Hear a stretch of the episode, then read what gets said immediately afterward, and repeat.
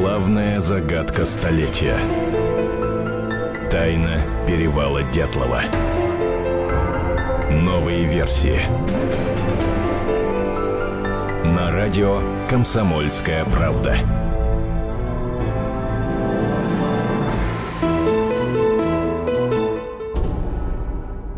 Здравствуйте, «Комсомольская правда». У микрофона Антон Челышев и специальный корреспондент комсомолки Наталья Варсегова. Наташа, приветствую тебя.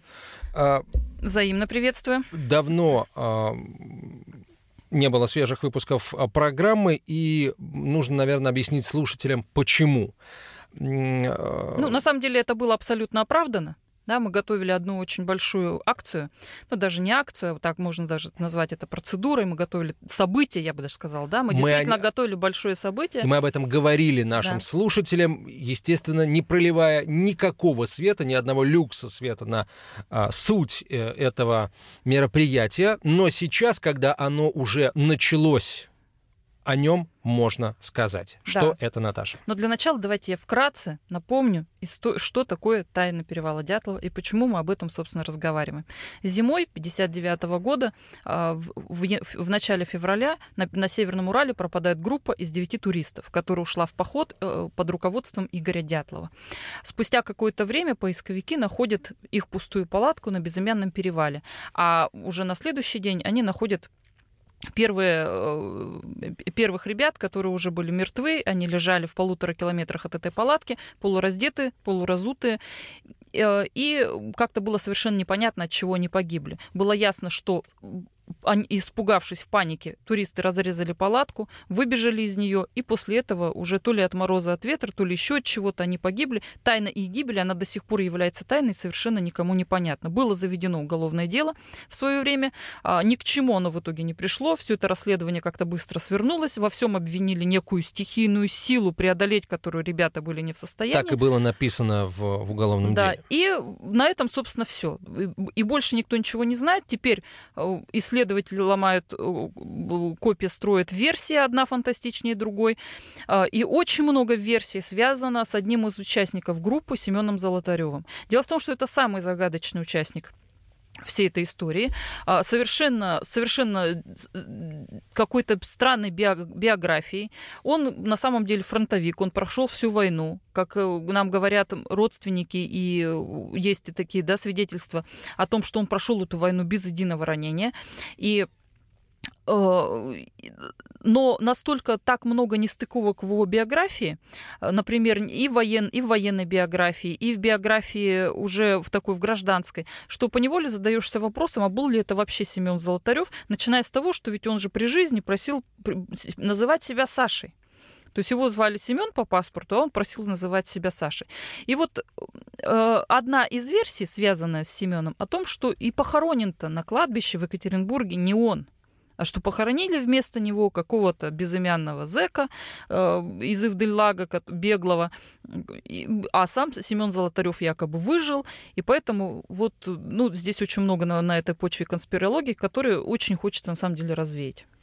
И еще раз э, я повторю свой вопрос, в чем суть проекта, который вы начали? В чем суть? Да, я бы, наверное, даже, даже так сказала, с чего все начиналось. Да, дело в том, что мы э, в какой-то момент мы решили просто посмотреть. Ну, есть такие кладбищенские реестры, в которых указаны просто перечислены все могилы. Обычно там всегда указывается, кто является заказчиком могилы. Ну, как правило, да, это и либо дети, если они хоронят своих родителей, либо это родители, которые хоронят своих детей. То есть там всегда очень четко родственники, да, всегда четко прописано фамилия, имя, отчество родственника, его адрес и какие-то данные. И мы вот э, кинулись сначала проверить э, вот эти реестры. И, ну, были очень удивлены, когда поняли, что Золотарева нет в этих реестрах. То есть как его это, могилы вообще нет? нет. При этом сама могила есть на Ивановском кладбище, там стоит обелиск. Э, не обелиск даже, я неправильно выразилась, такой некий памятный знак со звездой. И, а табличка выбита, его имя, Семен Золотарев, годы жизни, 21 1921-1959. Ну, а по документам могилы нет. Ну, мы так, когда мы это вдруг поняли, мы конечно, то есть совершенно непонятно было дальше, что с этим делать, с этой информацией. Но э, наше мнение о том, что, скорее всего, в этой могиле лежит не Семен Золотарев, оно еще больше как-то укрепилось. Нам показалось, что, может быть, действительно там как-то не так. И тут так совпало, что вот совершенно как бы случайно, но случайности, я так понимаю, не бывает, на нас выходят родственники Семена Золотарева, причем те родственники, о которых, о которых мы никогда ничего не знали. То есть мы всегда знали, что в, по двоюродной линии Семена живут родственники в станице Удобной. А, и они вот ну, крайне мало, у них очень скудная информация о Семене, у них есть фотографии Семена, они хорошо его помнят как такого хорошего, доброго, веселого родственника, который водил детей в походы. Вот, собственно, на этом все и ограничивается. И все. А тут на нас выходят более близкие родственники. Я сейчас прошу прощения у наших радиослушателей, имена их называть не буду. Я просто скажу, что это родственники более близкие, чем те родственники, что зовут станицу удобной. Всем, кто хоть немножко занимается вообще детловидением, они все прекрасно понимают, кто живет в удобной и что это, что за родственники. Поэтому а, не буду на этом акцентировать внимание. И мы начинаем общаться с этими родственниками. Их цепляют публикации наши, которые можно легко прочесть на сайте «Комсомольской правды» о Семене. Мы, мы уже немало с, э, с Николаем Варсеговым о нем написали.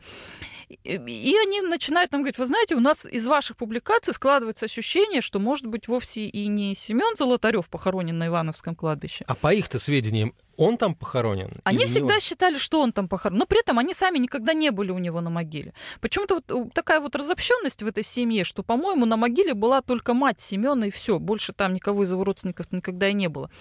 И мы, э, я еду к этим родственникам а, ну, к тому Подожди. месту, где они проживают.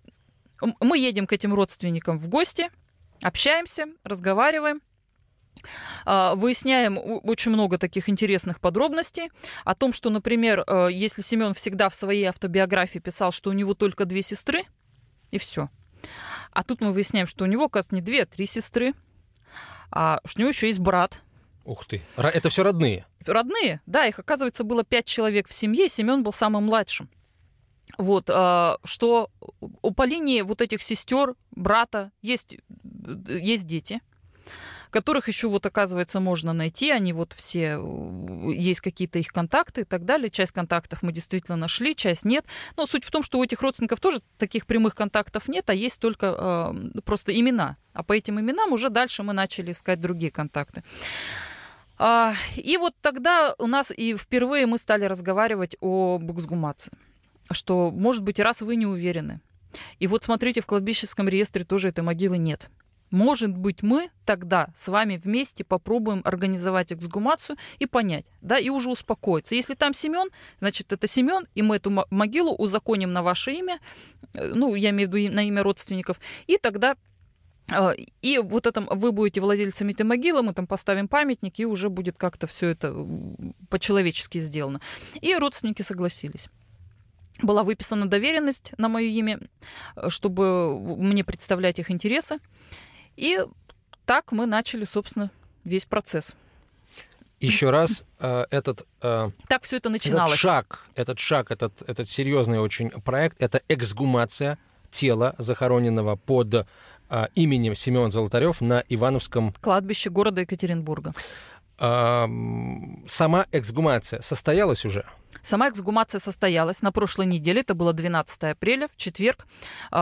Целый день длилась сама, сама, сам по себе, сама процедура длилась целый день. Мы в 10 утра начали копать, и только уже после 4 вечера мы обратно закопали эту могилу. А, прежде чем вот перейдем к тому, что эксперты обнаружили там, а, скажи еще раз, а, как долго шло согласование этого процесса? Почти год. Вот почти год ушел вообще на то, когда почти, почти год был от того момента, как э, впервые прозвучала мысль об эксгумации, э, и потом мы уже начали, собственно, работу. Сейчас на две минуты прервемся. Этот интереснейший рассказ продолжим очень скоро. Комсомольская правда. Оставайтесь с нами. Тайна перевала Дятлова. На радио «Комсомольская правда». Смертельно больной уралец ограбил ломбард, чтобы поехать в романтическое путешествие. Суррогатная мать отказалась отдавать детей биологическим родителям и сбежала. Две семейные пары заказали убийство своего бывшего шефа. Учитель 40 минут орала на семиклассницу за опрокинутый цветок. Итальянка собирается замуж за осужденного пожизненно русского убийцу. Никакой политики, никакой экономики. У нас особый случай. Только человеческие истории, которые никого не оставят равнодушными. В студии Екатерина Белых. И Антон Арасланов. Слушайте по будням с 12 часов по московскому времени. Главная загадка столетия. Тайна перевала Дятлова. Новые версии. На радио «Комсомольская правда».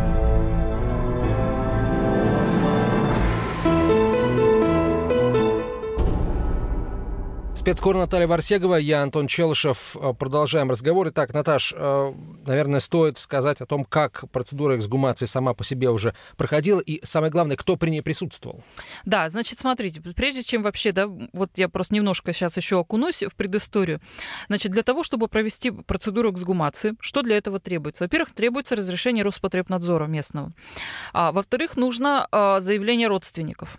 Причем а, заявление это не просто заявление, оно должно быть подкреплено подтверждением родства.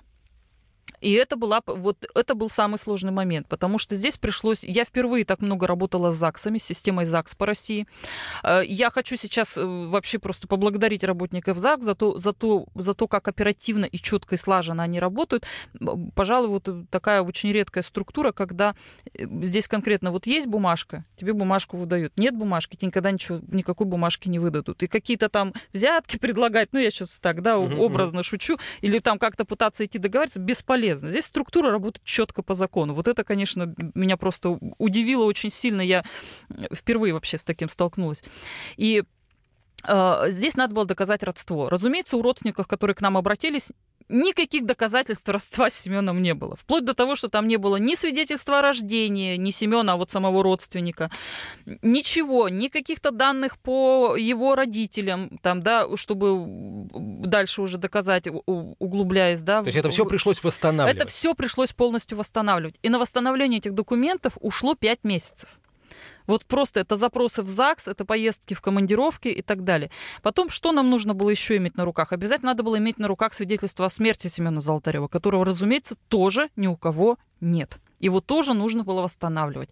И тут была круговая порука, потому что для того, чтобы получить свидетельство о смерти, нужно было подтвердить родство этого родственника с Семеном Золотаревым. Для того, чтобы подтвердить родство, нам нужно было свидетельство о смерти. Слава богу, Благодарим ЗАГС э, Краснодарского края. Нам помогли там решить эту проблему и разорвать эту круговую поруку, и мы в итоге получили документы. Но это вот я еще раз повторюсь, это длилось почти пять месяцев. Все остальные документы мы собирали уже гораздо быстрее, это все было проще. В том числе и ну, гораздо проще было взять мазок, ДНК, э, мазок изо рта на ДНК-экспертизу этого родственника, потому что, ну, собственно, он, он был только за. Вот. Ну и следующий момент, нам нужно было получить образец костной ткани для ДНК-экспертизы уже, собственно, самого Семена Золотарева, и тут нужно было вот э, копать могилу. Здесь нам помогла служба городских кладбищ города Екатеринбурга, который, собственно, отвечает за весь этот процесс. А, нам помогла мэрия города Екатеринбурга и лично Евгений Ройзман, мэр, э, который просто тоже нам оказал помощь вот во всех этих договоренностях между чиновниками и так далее. В итоге вот нам позвонили и сказали, что да, мы разрешаем вам сам, саму эксгумацию. И 12 апреля мы приехали на кладбище. Кто присутствовал там? Значит, присутствовал эксперт. Это а, очень известный эксперт в России, и не только в России, за рубежом. Он очень много работал по царским останкам с 91 -го года. Он очень э, такую очень большую работу проделал. Он в свое время эксгумировал генерала Капеля в Шанхае. Ух ты! То есть он такой, у него опыт э, эксгумации достаточно большой. Работает он в Московском бюро судебно-медицинской экспертизы, и зовут его Сергей Алексеевич Никитин. А, очень я благодарна вообще за ту работу, которую он проделал, потому что это было сделано все очень качественно, быстро, в срок. А, он Э, такой метод применил прямо на кладбище, называется метод фотоналожения. Его применяли, применяют с 60-х годов прошлого века. Ни разу он еще со слов Сергея Алексеевича Никитина, никого не обманул этот метод. И вот этот метод мы применяли на кладбище. Что было сделано? Был сфотографирован э, череп, и здесь же на кладбище через фотоаппарат и компьютер э, по вот этой прямой связи изображение черепа было наложено на портрет Семена Золотарева. Фотографии э, репортажные с места, где эксгумация проходила, вот эта процедура проходила, вы можете увидеть на сайте «Комсомольской правды» в соответствующем разделе э, «Перевал Дятлова». Заходите, читайте публикацию, эти фото смотрите, да, Наташа. Вот, ну это я уже забежала вперед, конечно, рассказывая про метод фотоналожения. А, когда приехала на, на месте была, значит, кроме эксперта, разумеется, были могильщики, бригада несколько молодых людей, достаточно таких здоровых и крепких, и это было абсолютно оправдано, потому что, как оказалось, могила Семена была завалена огромными булыжниками. То Я... есть их, получается, они были не, не снаружи, а уже внутри? Внутри, там, да. Их землей. просто выкапывали оттуда, это огромные глыбы. Я даже, ну, по-моему, это известняк, конечно, был, да, может быть, даже какая-то глыба даже, по-моему, была чуть ли не гранитная, но там, как мне, как мне объяснили, там просто вся почва такая, поэтому ничего удивительного угу, в этом нет. Хорошо. Но это было вот само, сам, сам по себе процесс, конечно, завораживал, как они вот эти булыжники ворочали из могилы, значит, на, наверх. И, конечно, жутковато это все смотрелось. Мы прекрасно мы смотрели на все это и понимали, что а что ж там осталось-то вообще. осталось ли там что-то, если он был в 60 лет придавлен такими булыжниками. Мы были сто процентов уверены, что Семен Золотарев был захоронен в цинковом гробу. Об этом говорили э, об этом вообще, откуда это пошло, об этом как, как когда-то сказали родственники другого э, туриста Юрия Кривонищенко, который захоронен совсем рядышком, его могила э, с, могилой Золотарева находится. Его брат сказал, что Юру хоронили в цинковом гробу. И есть еще радиограммы, они есть в уголовном деле, где тоже говорится, что тела с перевала доставляли в оцинкованных гробах. И мы были уверены, что, собственно, в цинке-то его и захоронили. Вне зависимости, там да. это первые тела или те, которые Поэтому уже к нам пришли э, знакомые Э, Сергея Алексеевича Никитина, поисковики, которые тоже в свое время э, занимались поисками царских останков под Екатеринбургом. И они, собственно, принесли, чтобы вот... А для чего они пришли? Они пришли нам помогать открывать цинковый гроб. Они принесли с собой топор, а, ножовку по металлу, веревки, полиэтилен. Ну, в общем, вот кучу таких подручных средств, которые бы нам, нам помогли э, открыть этот цинковый гроб. Э, значит, была с нами одна из очень известных исследовательниц. Мы, кстати, как-то даже она была у нас в эфире, Галина Сазонова, которая живет во Вьетнаме. Она специально прилетела для этой процедуры из Вьетнама сюда, в Россию. А, почему, собственно, прилетела? Во-первых, эту процедуру эксгумации она помогала нам готовить. А, мы, так как у нее есть, она, во-первых, медик по образованию, она и она хорошо, достаточно неплохо разбирается в травмах, я бы так сказала. И поэтому здесь было полезно ее присутствие тоже как консультанта. Она и подсказывала, и смотрела, и тут же на месте что-то уже вместе с экспертом анализировала. Надо было видеть, это было очень так интересно смотрелось, когда они вместе с экспертом выкладывали скелет Семену Золотарева из найденных косточек. Конечно, процедура была очень такая кропотливая. Это прям на месте там происходило? Прям на месте все происходило, на фанерках они это все выкладывали. Это было, в общем, смотрелось, конечно, тоже завораживающе.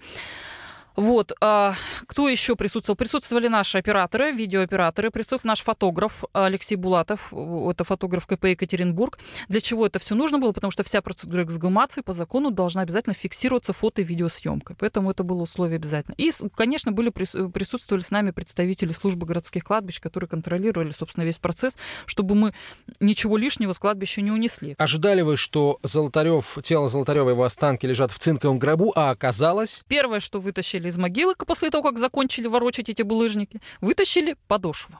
Причем она так очень буднично вылетела просто из могилы, так наружу, раз, и подошва. И никто не обратил на нее внимания, потому что, ну, мало ли, подошв валяется у нас под ногами всяких вот таких. Как-то все, ну, стоят и смотрят дальше. Следом за подошвой вылетает маленькая косточка. Это косточка от ноги Семена, вот именно от, от ближе к пальцам, вот там угу. эта косточка.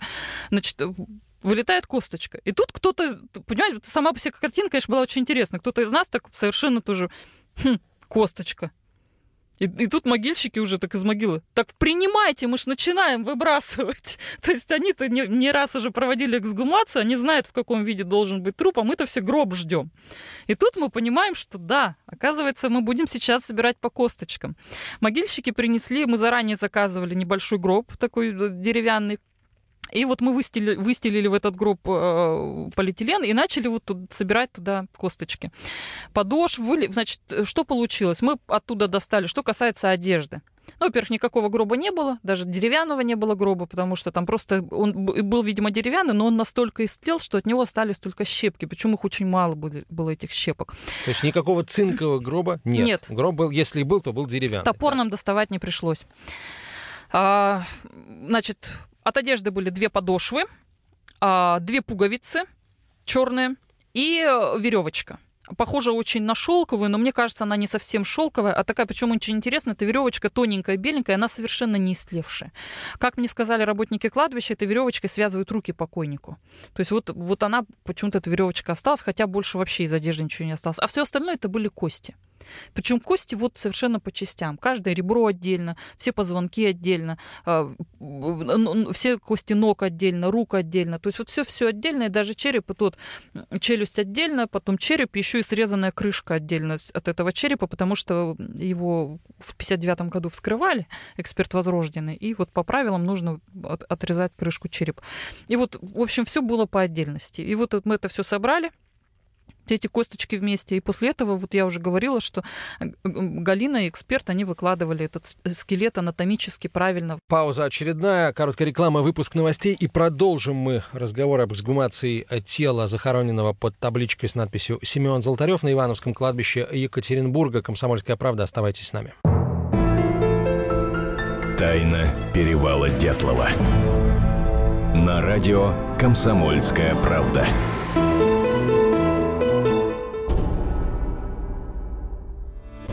Главное аналитическое шоу страны.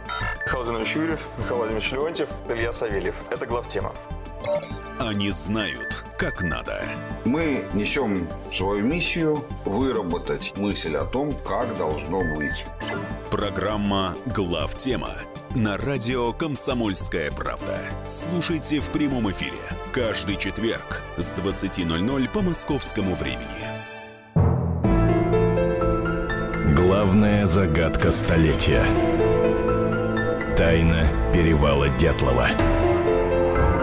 Новые версии. На радио «Комсомольская правда».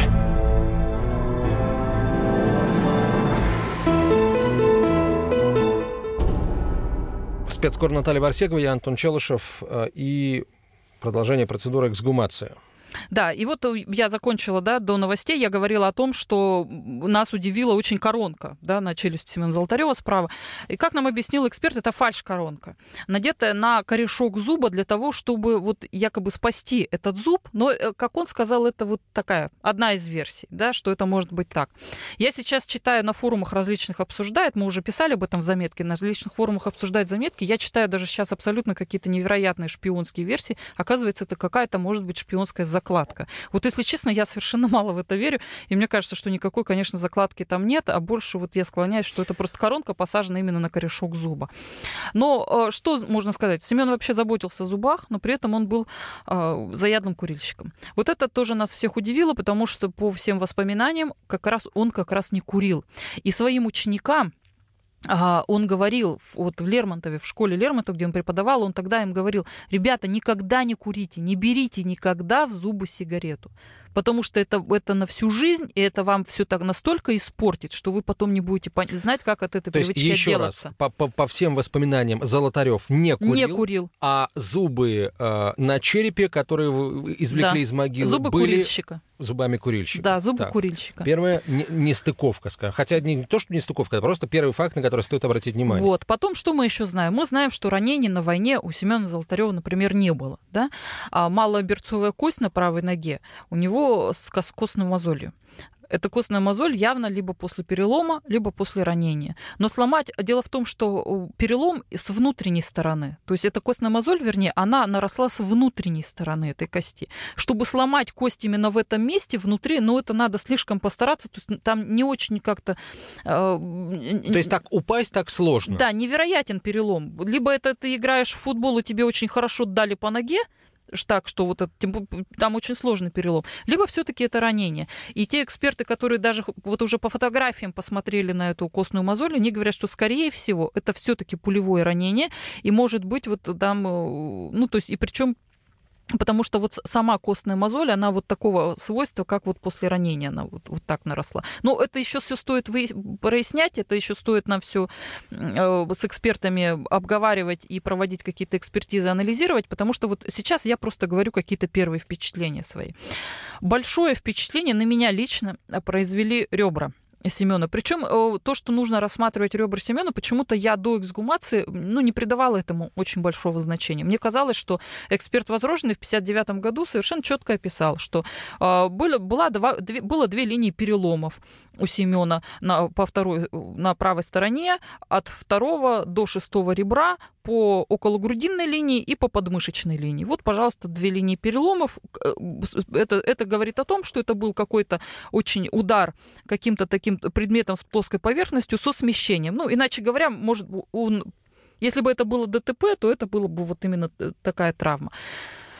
А, и тут мы видим перед собой ребра а, и совершенно четко понимаем, что да, переломы на этих ребрах есть, но они не на каждом ребре одинаковые. Только три ребра у трех ребер одинаковый перелом, то есть они полностью сломаны.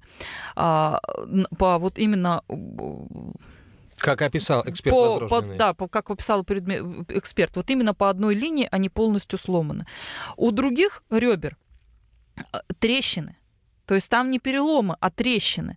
Плюс ко всему, а, по второй линии, по окологрудинной линии, там тоже нет сплошной линии переломов, там только на двух ребрах перелом.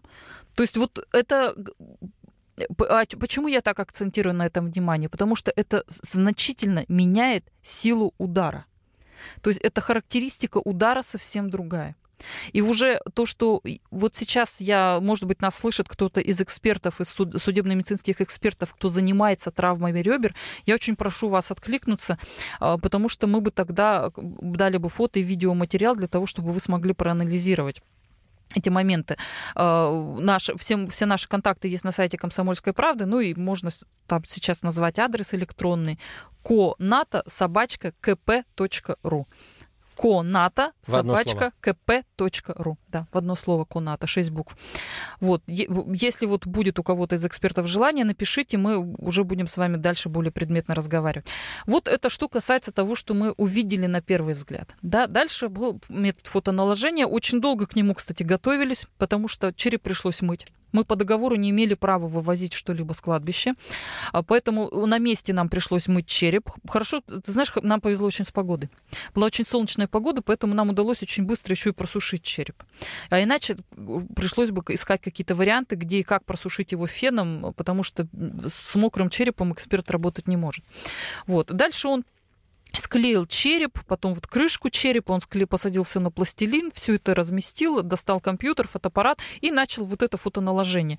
А, фотоналожение, э, я думаю, что, знаешь, мы на следующую программу пригласим Сергея Алексеевича к нам сюда в студию, он подробно нам конечно. расскажет, как это все было. Но как вот я знаю из, тех, э, из того, что он мне рассказывал, по 24 опорным точкам проводится фотоналожение, 24 точки на э, фотографии, и по этим же точкам накладывается череп. Так вот, очень интересный сам по себе вывод. Я даже не буду говорить сейчас, да, что получилось, какие итоги этого метода, потому что у меня нет пока на руках акта вот этой судебной медицины, э, акта, вернее, от э, Сергея Алексеевича Никитина, где конкретно он уже свои выводы делает. Вот как только будет акт, мы Сергея Алексеевича сюда пригласим и вместе расскажем. Вот, что было дальше? Собственно, после этого уже было само захоронение. Мы э, обратно положили все останки э, Семена Золотарева в гроб, вот в тот гроб, который мы привезли новый. Э, взяли на ДНК-экспертизу одну косточку, так как это и было положено. И, собственно, на этом все. И после этого уже могильщики все это закопали обратно. И, а на следующий день мы уже благоустраивали эту могилу, потому что, разумеется, она была в таком виде очень неприглядном. Там только памятный знак воткнули, так прикопали, и все. А, и надо было все это довести до ума, потому что нехорошо было так оставлять в таком виде. И мы уже на следующий день вот э, потратили полдня на то, чтобы э, обвернуть обратно все гранитные глыбы, поставить, нормально укрепить памятник и так далее, земли насыпать. Ну, это, в этом нам, разумеется, все кладбищенские работники помогали, они, собственно, все это и делали, мы вот контролировали сам процесс. Вот таким образом, вот, собственно, прошла сама эксгумация в нормальном, хорошем таком темпе, в хорошем настроении. Было даже ощущение, что все прошло как-то очень гладко, что крайне не характерно для Семена Золотарева, потому что как только ты начинаешь а, что-то копать по его биографии, обязательно какие-то препятствия, обязательно какие-то нестыковки. Я вот даже Вот что я забыла рассказать и упомянуть. Такой очень интересный момент. Дело в том, что в своей автобиографии Семен Золотарев везде указывает, что он родился 2 февраля. Это говорит о том, что в паспорте у него была указана дата 2 февраля, да, и он в этот день праздновал день рождения. Считается, что в день своего дня рождения он погиб. Когда я собирал документы, подтверждающие родство Семена Золотарева и его родственника, мне пришлось вот э, доставать церковные метрики, и выяснилось, что по церковным метрикам дата рождения у него 1 марта. А, мы начали прикидывать, вот э, с Николаем Варсеговым вместе так сели и стали прикидывать. Ага, наверное, это просто по старому стилю. Нет, 2 февраля, 1 марта не получается. Там потому что 14 дней туда-сюда никак не получается. А причем в метрике очень интересно указано, что 1 марта именно по старому стилю. То есть он по новому стилю уже, да, у него не 14 марта день рождения, явно не 2 февраля, хотя он 2 февраля явно он указывал уже по новому стилю день рождения свой, а ну, вот конечно, именно 14 да, да, да. марта. То есть даже здесь, понимаете, настолько вот фигура неоднозначная, ни с датой рождения его до конца ничего не ясно, ни, ни, ни, ни с его смертью. То есть вот такая вот интересная личность сама по себе. Сейчас э, главная задача это дождаться результатов ДНК-экспертизы. Собственно, да. Вот, да, логичный вопрос, зачем мы это сделали? Во-первых, нам нужно установить личность Семена Золотарева. Это нужно родственникам для того, чтобы узаконить могилу, наконец поставить там памятник и уже успокоиться, что все сделано, все там точно лежит Семен Золотарев, и тем самым прекратить все инсинуации, конспирологические версии на эту тему, что там лежит не Семен все-таки надо доказать. Потому что, э, ну, я сейчас, конечно, так уверенно говорю, да, что там лежит Семен. На самом деле я в этом абсолютно не уверена. Мне просто очень хочется в это верить, потому что мне жалко, на самом деле, э, и родственников, и самого Семена, которого бесконечно вот э, обсуждают в, этой связи. Э, если вдруг окажется, что там будет не Семен Золотарев. Тогда на самом деле это повод для возбуждения уголовного дела и для поиска, то есть тогда для выяснения, а кто же там тогда в могиле и где, собственно, тело Семена. Да, что, что тогда происходит. То есть это будет, конечно, такой э, момент очень э, интересный, как это все повернется и как мы дальше будем действовать.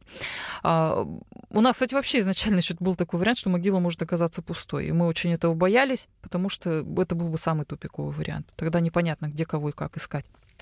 Но благо могила пустой не оказалась. Второй момент. Нам нужно провести вот по тем же ребрам нам нужно провести экспертизу а, и все-таки оценить и понять э, характеристику этого удара и уже отталкиваясь от этого понять, что же там все-таки произошло. На самом деле вот именно ребра нам могут дать какой-то ответ о том, что же произошло на перевале Дятлова. Мы провели э, радиологическую экспертизу правильно, радиационную экспертизу. В общем, у нас был с собой дозиметр, и мы замерили радиацию. Причем дозиметр был у нас не простой, который меряет, замеряет общий фон, а это был дозиметр именно, который замеряет разные а, да, бета, альфа, гамма излучения. То есть вот и мы это все замерили, это все есть. Теперь, теперь нам нужно расшифровать данные этой экспертизы, и мы тоже обязательно об этом напишем и расскажем здесь в эфире радио «Комсомольская правда».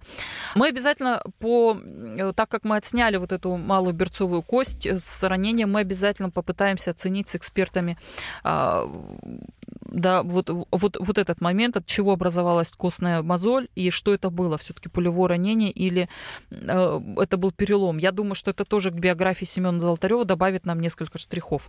Ну вот как-то так, это вот если сейчас да, поверхностно об этом разговаривать. А, ну и разумеется, у нас будет, будут еще результаты метода фотоналожения. Когда стоит ждать первых результатов? Я думаю, что по фото, методу фотоналожения мы расскажем уже на следующей неделе нашим слушателям. А, что касается ДНК-экспертизы, сейчас мы только ведем переговоры с экспертом. Я надеюсь очень, что с нами согласится работать один очень известный эксперт, который тоже давно зарекомендовал себя в области генетики. И если нам удастся его уговорить, то я думаю, что где-то через месяц-полтора мы уже расскажем о ДНК-экспертизе, о том, что она нам даст. Да, это действительно уникальный случай, потому что даже получив э, результат скажем так, предположим, положительный по ДНК-экспертизе, мы все равно не будем знать всего, потому что э, странный перелом на ноге и несоответствие э, состояния ребер тому, что написал эксперт Возрожденный, конечно, все равно вопросы оставят в любом случае. Э, хорошо, а сейчас мы вновь перервемся. Э, через две минуты продолжим. Это «Комсомольская правда». Оставайтесь с нами. Тайна перевала Дятлова. На радио «Комсомольская правда».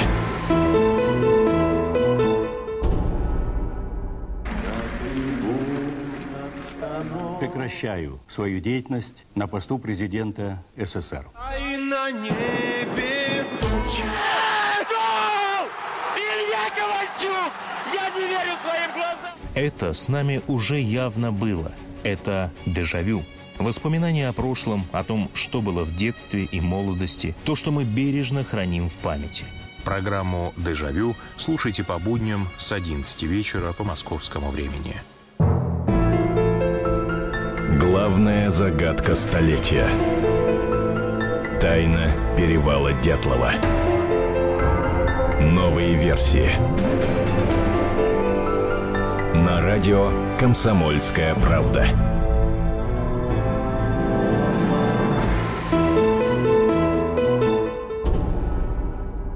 Возвращаемся в студию. Наталья Варсегова, специальный корреспондент. Я Антон Челышев. Продолжаем говорить о тайне гибели группы Дятлова. Наташ, э, первая публикация об эксгумации и ее, конечно, пока очень предварительных э, результатах э, появилась уже на сайте. Я знаю, что ее тут же растащили на многочисленные форумы люди, которые интересуются этой темой, а их на самом деле очень много. Что пишет народ? Слушай, я вообще с большим интересом читаю то, что там пишут. Во-первых, есть э, один такой, один из самых известных форумов, пожалуй, эм, тайна.ли. Он, он, именно, он и посвящен тайне перевала Дятлова. Там очень много исследователей э, постоянно общаются, обсуждают что-то и дискутируют. И, разумеется, наша публикация не прошла мимо. Дело в том, что в мире э, вот исследователей Дятловской трагедии эксгумация Семена Золотарева — это очень громкое событие. Это, ну, ну, это практически сенсация. Поэтому тут очень а, такой момент очень громкий, и в то же время он, он оказался очень скользким, потому что есть те люди, которые действительно нас поддерживают и говорят, что да, Фарсеговы, «Комсомольская правда», вы молодцы, потому что вы сделали то, о чем многие говорили, но не понимали, как вообще к этому подступиться, как это делать. А есть ну, критики, которые нас вообще с удовольствием ругают, и, в общем-то, я к их критике прислушиваюсь, я эту критику читаю. И вот один, один пожалуй, одним из критиков нашей, нашей, всей нашей этой процедуры выступил фонд памяти группы Дятлова, который располагается в Екатеринбурге. А, самый главный вопрос был о том, ну, собственно, почему, наверное, они нас критикуют, потому что а, мы не позвали их на эксгумацию. И вот тут я просто немножко подробнее на этом остановлюсь, потому что момент такой очень тонкий, и его надо прояснить, чтобы он людям был понятен. А, мы действительно несколько лет, с 2012 года, очень тесно работали и с фондом памяти группы Дятлова, в частности, с его главой Юрием Константиновичем Кунцевичем, человека, который я безмерно уважаю, потому что человек делает совершенно, совершенно колоссальные вещи, на которые многие просто а, не обращают никак, никакого внимания, а он, э, вот почему, собственно, он занимается э, трагедией группы Дятлова, потому что он считает, что на примере этих дятловцев, да, вот погибших, э, вот слово нехорошее я сейчас употребила, всегда его избегаю, сейчас оно мне выскочило, на примере вот этих туристов погибших, а, как раз и нужно воспитывать молодежь. Что, собственно, Юрий Константинович и делает, организовывает скаутские лагеря, все время с какими-то подростками возится, куда-то их вывозит, и даже вот каждый год, э, собираясь на перевал Дятла, он все время берет с собой молодежь, чтобы вот показывать им это место, и у костра рассказывать уже в который раз вот эту историю героической, трагической гибели э, туристов, девяти туристов. И надо сказать, что действительно те ребята, которые идут вместе с ним, они всегда ну, в общем, они такие более, наверное, патриотичные и более вот воспитаны. Как-то вот, видимо, оказывает это влияние на их характер и такое воспитание, эти все рассказы. Так вот, мы долгое время работали с, с фондом памяти группы Дятла. Мы часто обменивались какой-то информацией. Очень много информации «Комсомольская правда» дала фонду Господин памяти. Кунцевич был в нашей студии. Да, и... мы с ним тут общались, общались и разговаривали. Да. Очень много было информации. Но в какой-то момент а, началась, э, понимаете, началась такая ситуация, когда мы делились, например, какой-то информацией, которую еще не, ну, рано было, допустим, в СМИ да, выкладывать эту информацию. Но этой информацией нужно было поделиться с фондом, потому что было важно знать их мнение и, может быть, какие-то опорные точки, которые у них тоже есть по этой информации. И мы вот таким образом обменивались. Так вот, в какой-то момент вдруг та информация, которую мы отдавали фонду, стала появляться в СМИ. Причем она стала появляться в СМИ не как от «Комсомольской правды», а как от фонда. А, то есть комсомольской правды в этой истории вдруг не оказывалось. И тут это момент очень щепетильный. Дело в том, что да, наверное, можно было закрыть на это глаза. Но информацию добывает «Комсомольская правда», я сейчас могу сказать, что передний фланг в этой истории, в истории вообще исследования трагедии на перевале Дятлова занимает именно «Комсомольская правда». Мы очень много благодаря упорству нашего главного редактора мы очень много информации добываем, делаем и постоянно, хоть мелкими шажками, но мы движемся вперед. И вот та информация, которая вдруг нам достается очень тяжело, вдруг оказывается обнародована в СМИ, да еще и от имени фонда... Сливается, да, она, проще говоря, сливается. Я уж хотела избежать этого слова. И это Чего происходило... это так? Да, это происходило... Раз произошло, второй раз произошло, и все, понимаете, тут я уже насторожилась. И я поняла, а стоит ли дальше работать с фондом? И мы перестали работать. То есть мы просто отошли, и мы перестали обмениваться какой-либо Ну, Наташа, информацией. Я предлагаю здесь вообще даже остановиться Да. и больше ничего не объяснить, потому что ты все объяснила. Да, и именно поэтому мы не стали звать фонд на эксгумацию. Потому что мы прекрасно понимали, что как только мы позовем фонд, это тут же окажется в СМИ. Причем абсолютно без нашего участия. До самой эксгумации. Да, поэтому я думаю, здесь я достаточно четко все объяснила. Второй момент. Нас обвиняют в том, на форумах, э, нас обвиняют в том, что мы выкопали все кости, собрали их, а потом закопали пустую могилу. Это абсолютно бред, потому что такого, такого быть вообще не может. За всеми нашими действиями наблюдали работники службы городских кладбищ. Мы, в принципе, ничего не могли бы унести с этого кладбища, кроме косточки для ДНК-экспертизы. Мы не могли взять ни фальш-коронку, ни, ни, как, ни другую, ни кость, где вот эта костная мозоль там и так далее. Мы ничего этого взять не могли. У нас не было на это никаких прав. Мы по закону должны были выкопать, взять косточку, провести исследование и обратно все закопать. А ту косточку, которую мы в итоге привезли в Москву, мы ее дадим на ДНК-экспертизу, а после мы ее снова подзахороним в эту же могилу. Поэтому о том, что там нет, никого не осталось сейчас в могиле, даже говорить не стоит, потому что там, там все так же лежат останки Семена Золотарева, за исключением небольшой кости. Вот, собственно, это на эти вопросы мне хотелось очень ответить э, нашим критикам. Ты это сделал, у нас есть еще несколько минут, и я предлагаю остановиться еще раз на двух публикациях, которые выходили этой весной. Одна из публикаций это, э, это материал вот какой он называется так «Почему не стоит доверять выжившему участнику группы Дятлова».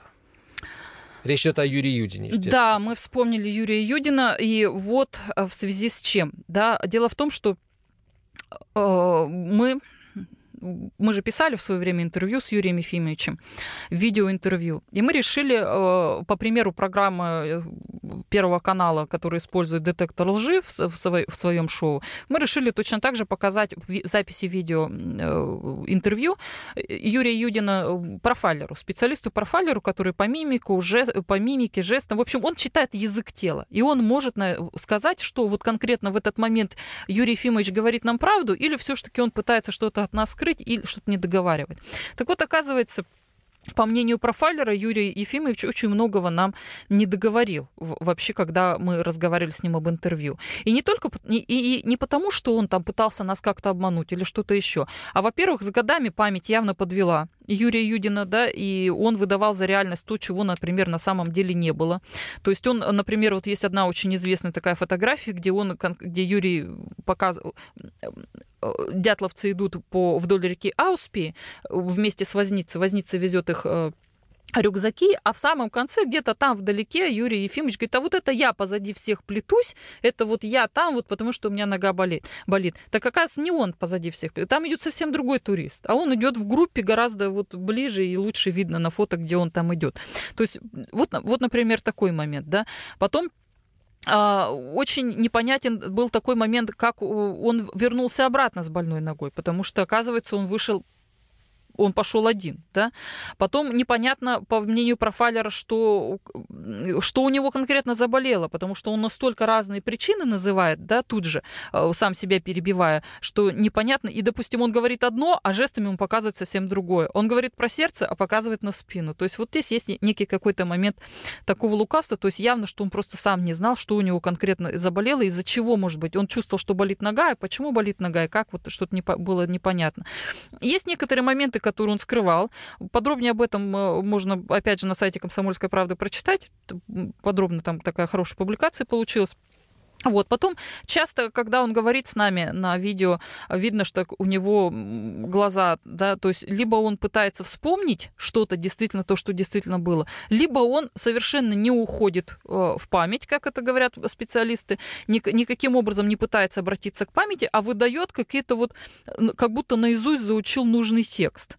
А, вот тоже такой момент очень интересный. То есть он как будто поставил себе некий барьер, и вот за этот барьер он не дает перешагивать себе самому, не то что журналистам, а себе самому. Может быть, потому что он боится что-то вспоминать. Вот э, такой вот есть момент там. Как бы он не знает правду. И поэтому и, и не то, чтобы он ее скрывает, а просто он знает ее не до конца. Мы просто попытались проанализировать те слова, которые он да, Наташа, спасибо тебе огромное. Ждем результатов любой из экспертиз, которые сейчас либо уже идут, либо будут проводиться. Это, они, они касаются тела захороненного в Екатеринбурге под табличкой с надписью «Семен Золотарев». И э, с нетерпением ждем, э, когда ты приведешь к нам эксперта, который вместе с вами ездил на Урал. Специальный корреспондент «Комсомольской правды» Наталья Варсегова и Антон Челышев. Читайте все материалы о э, тайне гибели группы Дятлова в соответствующем разделе на сайте комсомольской правды kp.ru. Тайна перевала Дятлова. На радио «Комсомольская правда». Садомиты, извращенцы, моральные уроды – они повсюду. Но у нас есть он, Виталий Милонов. Потаскушки и либеральные сетевые хомячки. Закончилось ваше время, наступает наше время, наступает программа «Депутатская прикосновенность». Будет жарко, а возможно и больно. Программа «Депутатская прикосновенность» с Виталием Милоновым. Каждый вторник с 9 вечера по Москве.